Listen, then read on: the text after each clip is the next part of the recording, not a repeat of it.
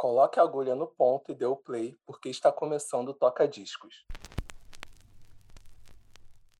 Olá, eu sou o PH Rosa e está começando mais um Toca Discos, seu podcast de música e memória afetiva. No episódio de hoje, temos a participação do cantor, compositor e instrumentista Fabrício. É, ele é do Espírito Santo e em 2017 ele lançou o seu primeiro álbum, Jungle. Em 2021, o álbum saiu das plataformas e deu lugar ao Selva, uma nova versão do mesmo trabalho, que manteve a qualidade e trouxe novos elementos à sonoridade. Fabrício, seja bem-vindo, se apresente aos nossos ouvintes. Salve, salve. Primeiramente, muito obrigado pelo convite. É, fiquei muito feliz quando recebi. E salve, salve, salve a todo mundo que está ouvindo aí. Para quem já conhece o trampo, muito obrigado até aqui. Para quem está conhecendo hoje, muito prazer. Então, é, o Selva é uma regravação do Jungle, né? Que é o álbum que você lançou em 2017.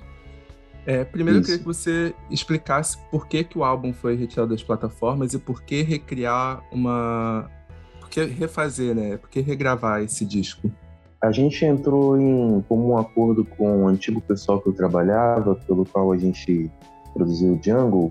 O Jungle foi produzido em São Paulo, né? Ele tem 13 faixas na época, né? Eu lembro que eu produzi nove e o, e o Tico Pro que mixou e masterizou o disco. É, tem é, todos os outros beats. É, foi uma experiência muito enriquecedora para mim, foi minha primeira experiência fora do meu estado fazendo música a sério e tal. Mas aí a gente entrou em comum acordo de não trabalhar mais juntos e eu passei a trabalhar com a Zeferina Produções e elas deram essa ideia de regravar o disco, até para acertar questões burocráticas e tal, que ninguém se sentir prejudicado. E acabou uhum. que isso levou a gente numa grande, uma grande viagem assim musical e profissional, principalmente para mim. Aprendi bastante, principalmente pelo fato de ter que produzir todas as tracks de novo e tal e repensar as músicas. Foi bem difícil, mas foi acabou que foi um grande aprendizado assim para mim, não só sobre música, não só sobre o business, mas até sobre eu mesmo como pessoa, para além de música e tal. Foi uma experiência tem sido uma experiência muito importante. E esse processo, assim, de, de repensar e regravar as músicas, como é que ele foi, assim? E, e qual, como, qual é a maior diferença, assim, que você destaca entre, entre as duas versões, assim? Tanto sonora quanto de, enfim, de, de conteúdo? É, eu acho que a diferença principal entre os dois processos, é primeiro tive mais ou melhor, menos tempo, né? Era tudo um pouco mais rápido. Uhum. A gente uhum. fez o, a, a, primeira versão em um mês, assim, né? Eu cheguei em São Paulo e já cheguei. É, pois é, tipo, ah, que música é essa? Essa música é tal, sabe? As músicas que tu guardava só pra mim, sabe? Eu tive que mostrar uhum. ali, já gravar e já pensar um arranjo, um baixo, uma bateria e tal. Então foi tudo bem mais rápido, assim. Esse outro, além do, de ter mais tempo, eu tive mais gente colaborando, assim, né? É, o processo uhum. se iniciou em São Paulo, no estúdio do Rataka, o Fábio Rataka, que me ensinou bastante também sobre gravação e tal. É, e pelo fato de ter sido num estúdio maior como o do Rataka, a questão da qualidade também é, subiu consideravelmente, assim, né? Fiz processo de gravação que eu nunca tinha feito e tal, e pelo, por estar convivendo ali no estúdio, acabou que entraram pessoas no disco que gostaram do som, se identificaram e colaram, assim como o Bill Saramiogo do Soul Connect, da banda do, do Brau, do Night, uhum. é, gravou a guitarra no som, esse tipo de, de, de, link, assim. Nesse meio do processo aconteceu muita coisa, sofri um acidente em São Paulo, fiquei sem andar Nossa. durante quase um ano e tal, enfim. Foi um mega processo, assim. Então a diferença entre os dois processos, com certeza, é o tempo que levou, assim. Nossa, é difícil assim. E foi tu, isso tudo foi feito durante a pandemia? Ou, ou, esse processo começou antes? Não, isso foi um pouquinho antes da pandemia. Uhum. E, enfim, aconteceu tudo, mas eu assim continuei fazendo, mesmo assim que foi possível, né? Com a perninha ali para cima e tal. É, mas só foi isso, gravei batera assim, sabe? Que foi além do processo musical, por isso que eu disse que é um processo muito linkado do meu processo como pessoa mesmo, sabe? Nossa, muito, muito. É um processo muito diferente mesmo, assim, né? A forma como, como se entrega as duas coisas, também pelo fato de é, ter essa diferença que você falou, né? Da primeira vez eram músicas que só você conhecia, agora são músicas que todo mundo já conhecia e que você já estava acostumado a trabalhar com elas, né? Tinha essa coisa de todo, já terem pessoas apegadas às músicas, né? Isso foi uma grande dificuldade também, bem, bem observado.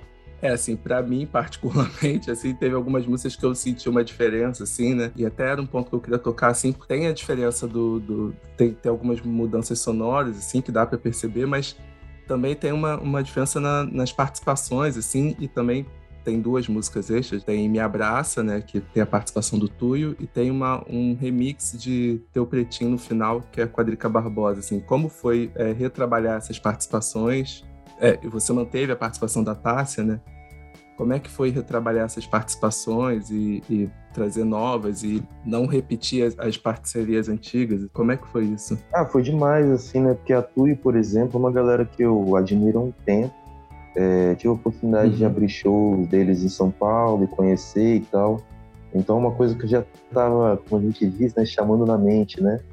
E eu fiquei muito feliz de acontecer logo com essa música, que é uma música que era para ter entrado no Jungle, é tipo uma lost tape, né, do, do Jungle.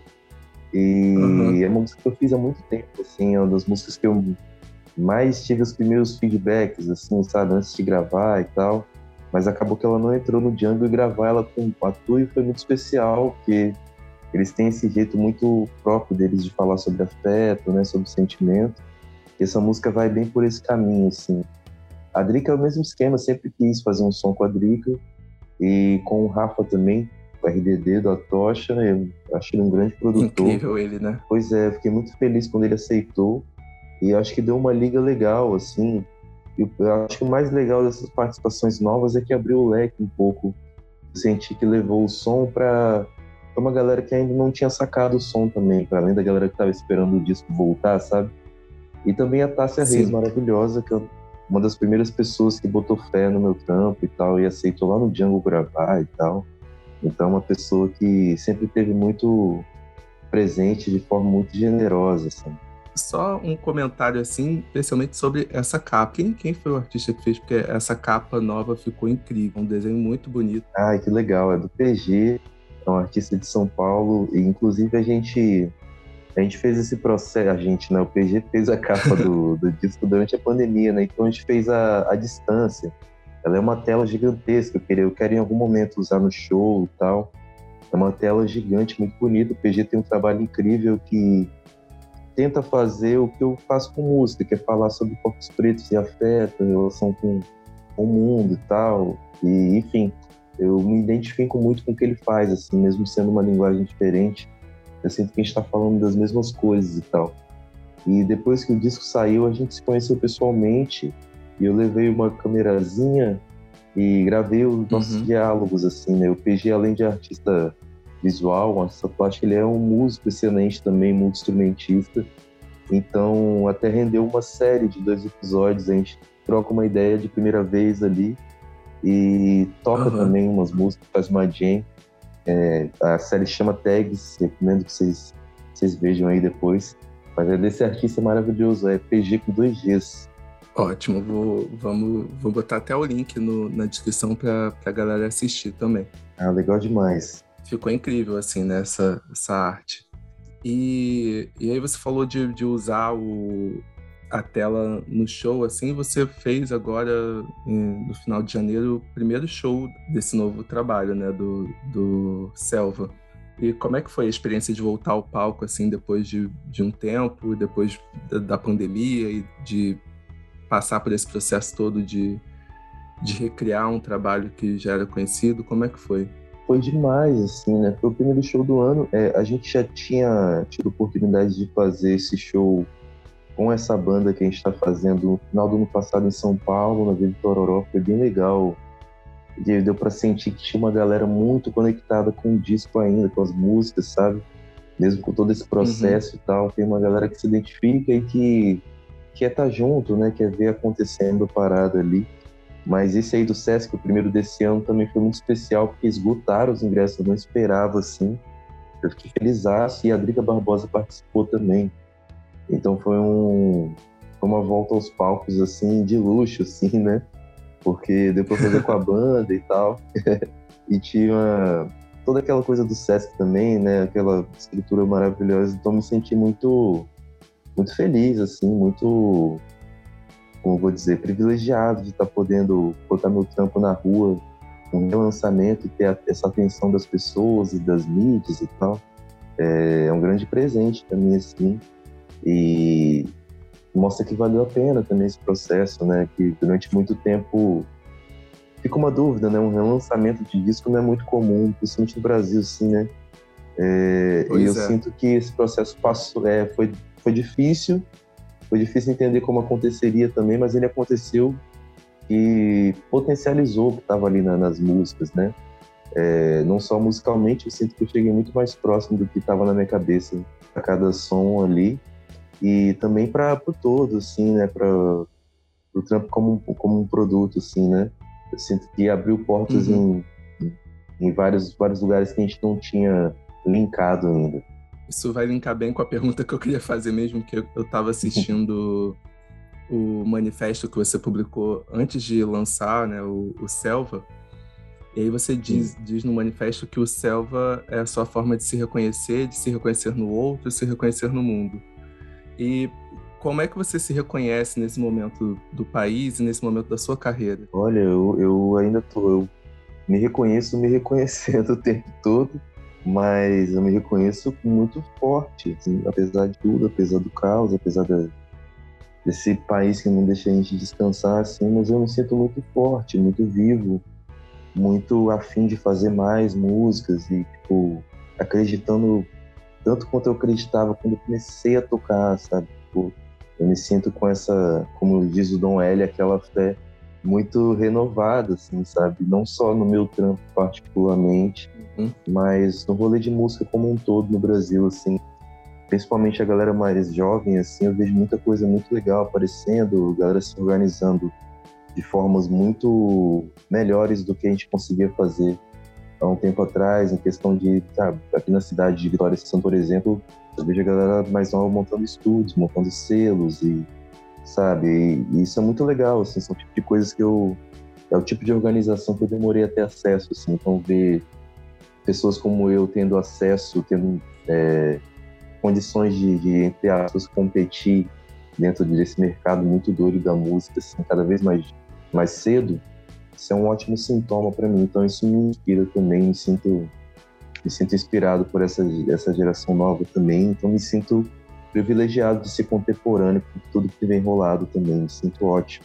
Nossa, muito, muito bacana isso, assim, né? Eu acho que é, que é, é importante, assim, pra gente, como ouvinte, ter, ter artistas que, pra, em quem a gente possa se inspirar. Eu acho que para vocês também deve ser importante ver o trabalho de vocês sendo reconhecido e, e, e, e também se inspirar por essa galera que está chegando, né? Principalmente para quem... É, vocês que já tem uma estrada aí, né, trabalhando e tudo mais, é, acho que é muito importante também, né? Ah, com certeza, porque, né, eu, né, como já não sou um, exatamente um jovem, ah. eu peguei a, as transições de tudo aí, né, inclusive do suporte, né, de esse grande boom das redes sociais e do fato dela afetar diretamente no mercado da música, isso aconteceu aos poucos, assim, sabe? Então, tá vivo dentro desse jogo assim também dependeu muito da, da minha da minha observação assim né de, todo dia matar o ego e como diz o cólera né? todo dia suicida o meu orgulho pessoal porque a gente nunca sabe se sabemos para valer né então todo dia tá tentando olhar a vivência do outro para aprender também é o que é que eu percebi que seria a grande a grande chave assim para não ser o som de uma época mas ser o som que ele pode ser relançado, ele pode ser passar 5, 10 anos que as pessoas estão falando sobre, sabe? Essa é a minha busca. Assim. Sim. É, é isso, né? Passaram-se 4, 5 anos né, do, do, do Jungle pro Selva e a gente continua é, entendendo muita coisa que tá ali no disco, né? E as letras continuam fazendo sentido, o som continua fazendo sentido. E é, acho que é sobre isso, né? Sobre. É, tem coisas que, que não vão mudar assim, né? Claro que a gente busca, né? Tipo, né, cada vez mais fazer o trampo crescer, chegar em lugares, né, abrir portas que nunca abrimos e tal, mas é uma das metas, pelo menos para mim, na hora de, escrever uma música e tal, ou de participar na música de outra pessoa, é longevidade. Eu quero que, tipo, legal fazer assim, tipo, hoje, tipo, bater hoje e tal, mas eu quero bater para sempre, assim, sabe? Eu quero longevidade não só para mim como pessoa, meu corpo físico, mas eu quero que saia da minha boca também, da minha cabeça. Então, é feito com essa intenção também, assim. Maravilhoso. E é, fiquei com uma, uma, Me veio uma outra dúvida aqui agora. É que durante esse processo, é, você tinha novas músicas e você pensou em incluir mais, além de, de Me Abraça, você pensou em, em incluir outras músicas ou lançar um, algum outro trabalho durante esse período? Não, você queria mesmo era só trabalhar nisso. Durante a quarentena, a gente soltou alguns singles, né?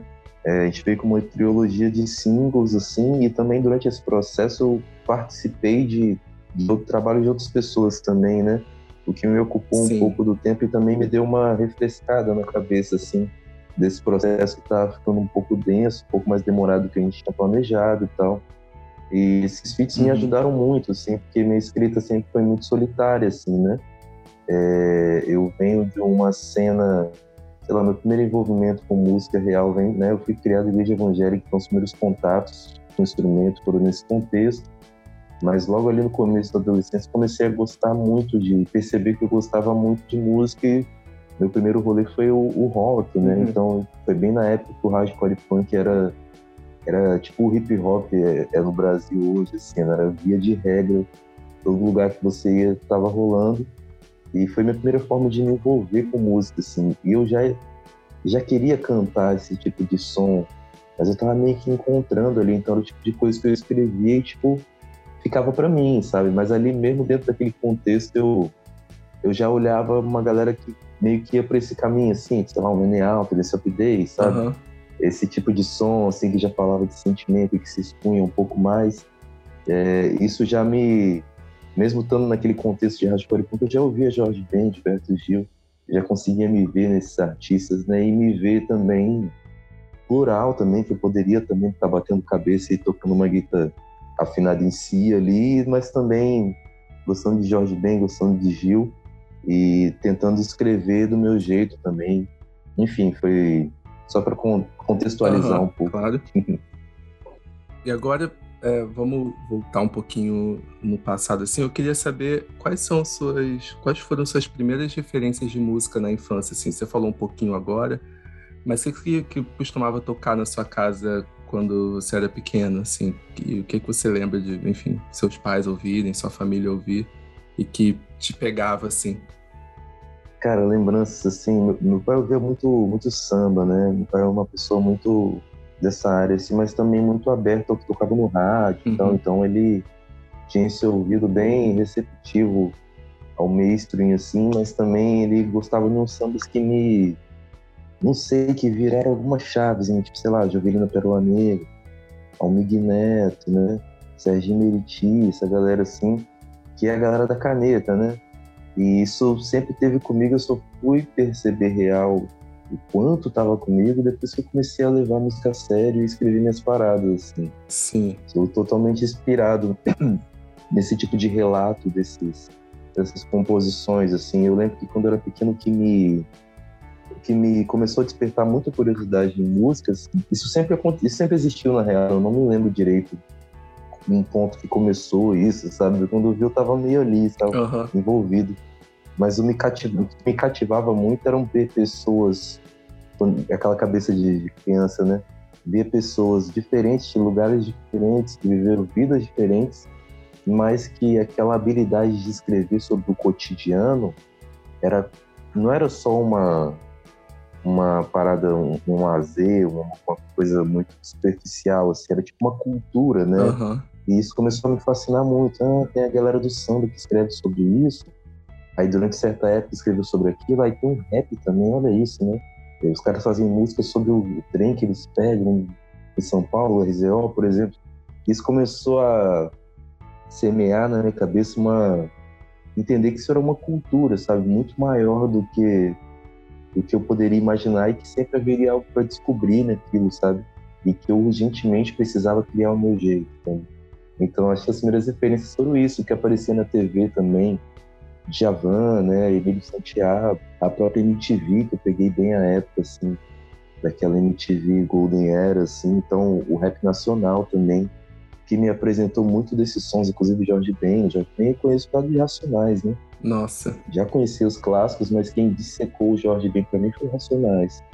Incrível, assim, né? G grandes referências, assim. E, e aí, você falou aí do Jorge Ben, né? E você escolheu para comentar o, o disco A Tábua de Esmeralda, do Jorge Ben, que foi lançado em 74. E é um dos discos que mais define a carreira dele, né? E como, como que esse disco chegou até você e por que que ele te marcou?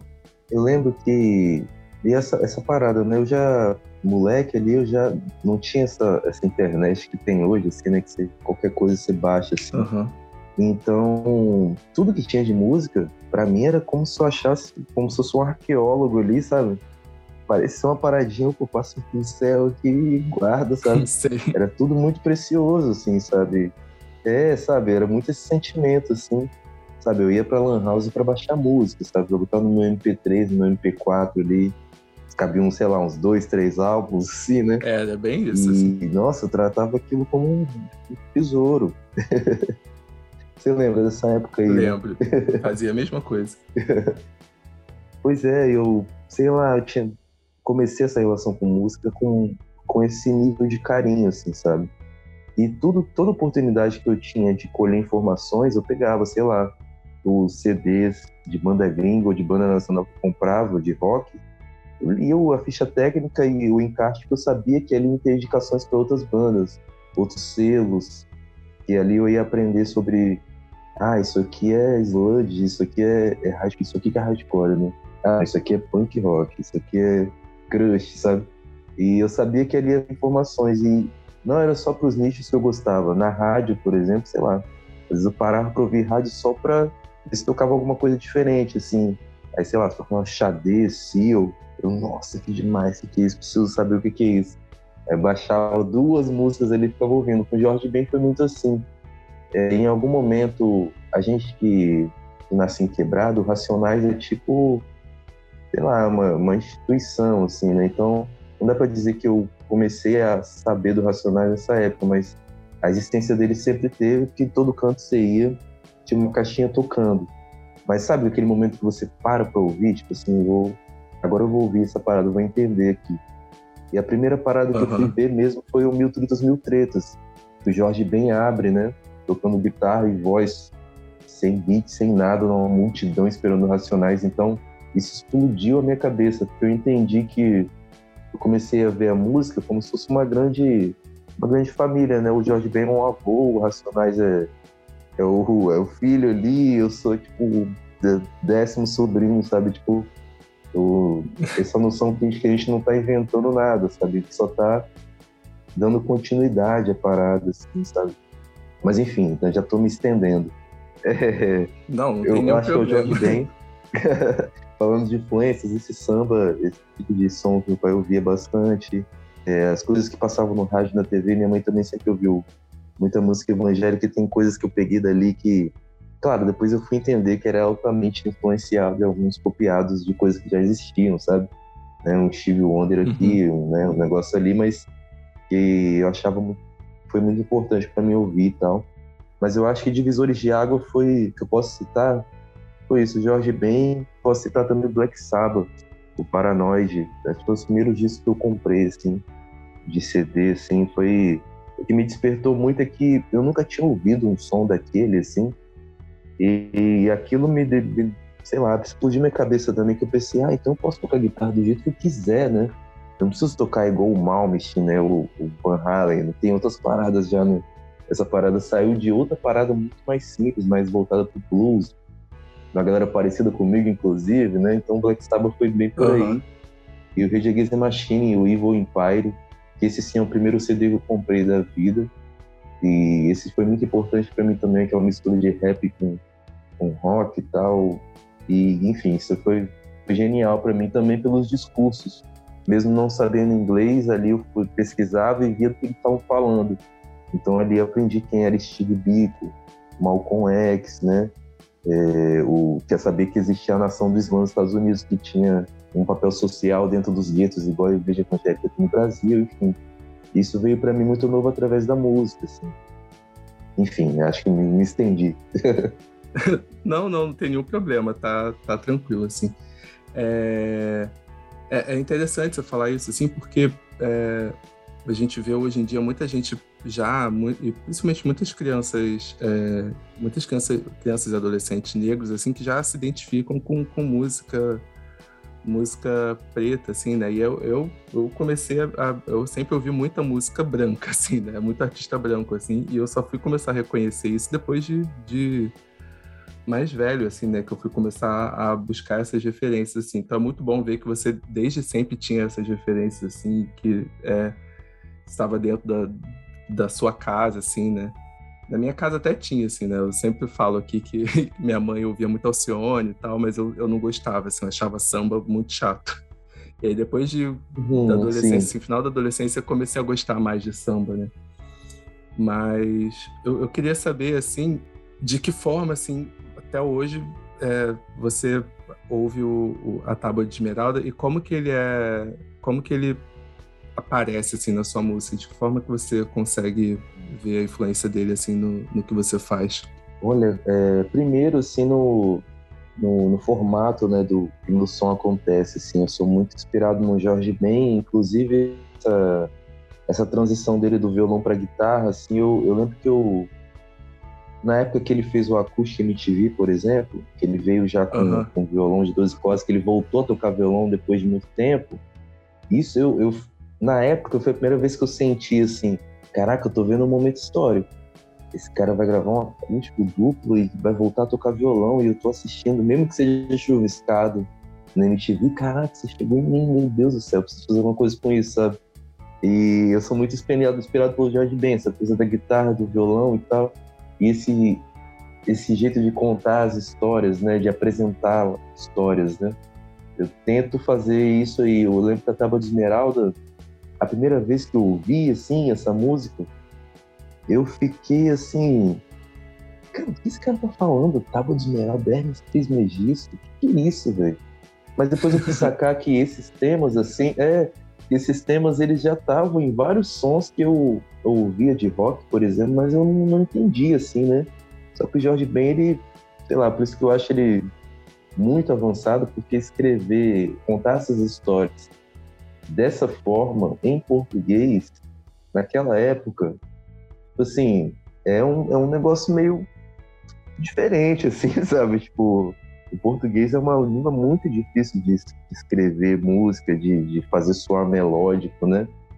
E o Jorge Ben, sei lá, se o Jorge Ben fosse branco e fosse americano, aquele disco seria considerado um disco de rock, sabe? Se o, se o White Album é um disco de rock, né? Tipo, Aquilo com é. certeza sendo disco de rock. Se o, se o The Wailers ele teve que se vestir de banda de rock para entrar nos Estados Unidos, né? E com pois certeza, é. para mim, o George Ben é, é, é, tão, é tão rock and roll quanto o rock progressivo e os outros rocks que eu ouvi, assim. Só que você falou dessa parada de influência desde cedo. Desde cedo eu tive contato com uma galera que me explicou. Você falou dessas coisas de música branca, mas, tipo, se você tirar a música preta do mundo, sobra muita coisa, assim. Então você vê. Tipo, Exatamente. Tipo, a gente tem. É, de música branca mesmo, é pouco, assim, né? Porque a música erudita, a música clássica não tá no, no gosto popular, não tá no mainstream, né? E até isso tem muita influência ali que a gente conhece a história de quem. A gente sempre conhece a história do, do caçador, né? E não do, do leão, né? Mas tipo, assim, até onde sabe é deles também. Mas, tipo, tudo é nosso, né? Esse rock também, tipo, já existia há muito tempo atrás também, tipo, ele passou a ser reproduzido e passou a ser atraente para o mercado e foi diluído, assim, né? Mas, enfim, eu já me perdi aqui na, na falação, perdão. Vamos realocar aqui. Não, mas o, o, caminho é esse, assim, né? A gente vai, começa num lugar, vai chegando em outro e é, é tranquilo. É, mas, é, mas eu acho que dá, dá para dá pra perceber, assim, né? E quando eu li que foi um dos últimos discos dele da, de gravado só no violão e tal, eu, eu percebi, assim, que tem, tem uma conexão muito forte com o seu trabalho também, né? O que me surpreendeu agora nessa conversa, de fato, assim, para mim, foi o, foi o Black Sabbath, que eu não, não imaginava que você ia citar esse disco aqui. Para mim foi surpreendente, assim. Mas achei, achei incrível, assim, né? Porque ah, que irado. É, porque às vezes a gente fica acostumado com o som que a pessoa faz, a gente não imagina que tem mil outras referências ali, né? Tipo, é, o, o Rage Against the Machine, para mim, é, acabou fazendo sentido quando você falou, porque, enfim, você citou Racionais, RZO e tal, e, e o Rage Against tem, tem uma questão do rap ali, mas eu, eu, o, o Paranoid eu nunca tinha pensado nesse álbum, assim, achei, achei, achei uma, uma boa referência e um caminho para ver também é, que a gente demais. consegue criar. É, porque aí você consegue ver o quanto que, que o artista consegue criar e ter, mesmo tendo, consegue criar um som diferente, mesmo tendo outras referências, assim, né? É. Acho que o, o legal de, de, ser artista, eu imagino, é você não precisar se limitar a nada, assim, né? Sim, e o Black Sabbath também é totalmente inspirado por esse, esse som da diáspora preta americana, assim, né? E, e pela Sim. Europa também. Eles eram uma banda de blues, né? Chamava Earth. Tinha um projeto antes do, do, Black Sabbath que é mais bluesão, assim. E, enfim, é uma galera, é tipo um Rolling Stones em inglês, só que do, do cantão da Inglaterra ali. É, vocês também inglês, né? Mas ele era uma parada mais soturna e tal, mas tinha tudo a ver com blues, né? Com o começo do rock and roll e tal. E, tipo, sacar isso muito cedo me deu uma... Me senti muito livre para fazer... Posso escrever o que eu quiser, né? Se, tipo, se eu vestir essa música legal aqui, em algum momento pode... Porque, tipo, como era desse cenário do, do rock, sendo poucas, uma das poucas pessoas pretas ali naquele contexto, a, a autoestima para mim veio tarde, assim, né? E, isso uhum. pra, afetava diretamente minha produção musical, assim. Mas enfim, só, só um adendo. Bom, Fabrício, é, eu vou, vou encaminhando para o fim aqui, e aí agora a gente vai fazer um, um jogo aqui que eu, que eu vou dar três situações, e aí eu quero que você me indique um disco, uma música, um álbum, enfim, o que, que você lembrar para cada uma dessas situações. É, Perfeito. Bem, bem rapidinho, assim, fala o que vier na sua cabeça mesmo. Mas tem tempo também para pensar se, se precisar. Posso começar? Pode sim, pode sim. Então vamos lá. Um disco para um fim de tarde na praia. Um disco para um fim de tarde na praia. Farofa Carioca, eu moro no Brasil. Esse disco é fundamental para mim. Assim. Muito bom. Farofa Carioca é incrível. Sim é, um disco para uma viagem para o campo? Uma viagem para o campo, aí eu vou de Mutantes, tudo foi feito pelo sol. Maravilhoso. E um disco para um, um encontro romântico? Ah, olha aí, aí é mais difícil, né? Ah, pode ser o, o encontro romântico. Deixa eu pensar, pensar melhor aqui então. Pode ser o Erika Badu, então, o Mamazgan. Pô, só, só escolheu um disco maravilhoso, hein? só pedrado, né? Pois é. Bom, Fabrício, foi, foi um prazer conversar com você. É, foi, parabéns pelo, pela, pelo trabalho, assim, né, pelo, pelo Selva. É, tá, ficou realmente muito boa essa, essa nova versão dele. E, enfim, obrigado por participar, obrigado por, por compartilhar suas histórias, suas experiências com a gente. Poxa, eu que agradeço e parabéns pelo podcast. É, é muito bom ter, poder ter esse tipo de conversa sobre música mesmo, para gente interessada sobre isso. Assim, eu sou o tipo de público desse, desse tipo de, de podcast e afins e tal. É isso aí, maneiro demais. Muito obrigado pelo convite, foi uma honra trocar ideia contigo. E é isso, espero não ter me alongado demais aí. Espero que você tenha gostado. Não, adorei. Muito obrigado. E para você que ouviu até aqui, não esquece de seguir o arroba tocadiscospod lá no Instagram e de escutar e salvar a playlist desse episódio que está no link da descrição. O programa foi editado por, pela Daniele Chan. Muito obrigado pelo seu tempo e até o próximo episódio. Tchau, tchau.